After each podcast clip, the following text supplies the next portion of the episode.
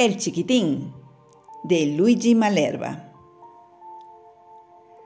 A través de las paredes acolchadas llegaban ruidos, regañinas, lamentos y alguna que otra carcajada.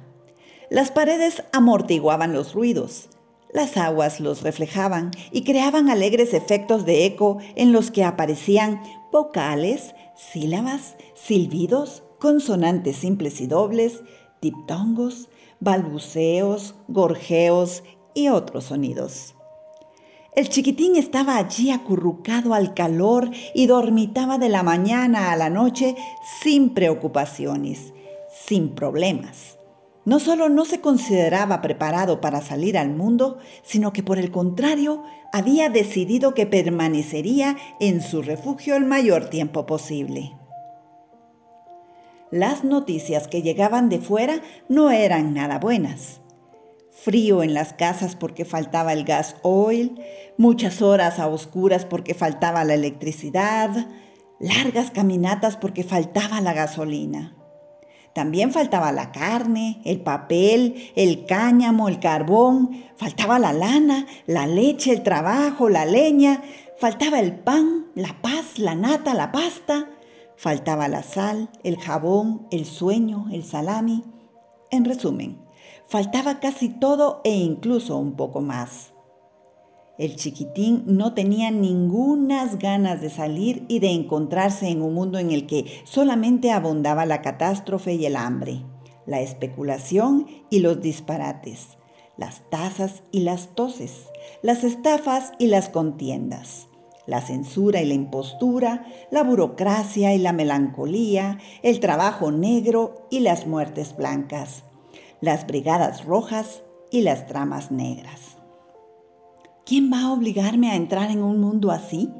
se dijo el chiquitín. Yo de aquí no me muevo, estoy muy a gusto, nado un rato, me doy la vuelta de vez en cuando y luego me adormezco. Hasta que no cambien las cosas, yo de aquí no me muevo, se dijo para sí, pero no sabía que no era él quien debía decidir. Un día, mientras estaba dormitando como de costumbre, oyó un gran gorgoteo, extraños movimientos y crujidos, después un motor que silbaba, una sirena que pitaba, una voz que se quejaba. ¿Qué estaba ocurriendo? El chiquitín se acurrucó en su refugio, intentó agarrarse a las paredes porque notaba que se escurría hacia abajo y no tenía ningunas ganas de ir a un lugar del que había oído cosas tan terribles. Intentaba estar quieto y en cambio se movía, resbalaba. De repente notó que una mano robusta le cogía de los pies y tiraba, tiraba. Al llegar a cierto punto, ya no entendió nada más. Se encontró bajo una luz deslumbrante y tuvo que cerrar los ojos. Movió los brazos como para nadar, pero a su alrededor estaba el vacío, el aire, la nada, solo dos manos que le sujetaban con fuerza por los pies, con la cabeza hacia abajo. Pero, ¿qué quieren de mí? Se preguntó el chiquitín.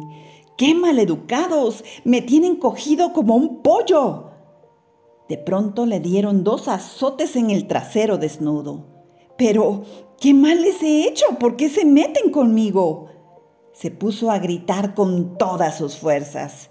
Quería protestar, aclarar la situación, contestar, criticar, pero de su boca solo salieron dos vocales y dos signos de admiración. A su alrededor oyó voces de gente que parecía contenta, quién sabe por qué. Él no estaba contento. No estaba nada, nada, nada contento.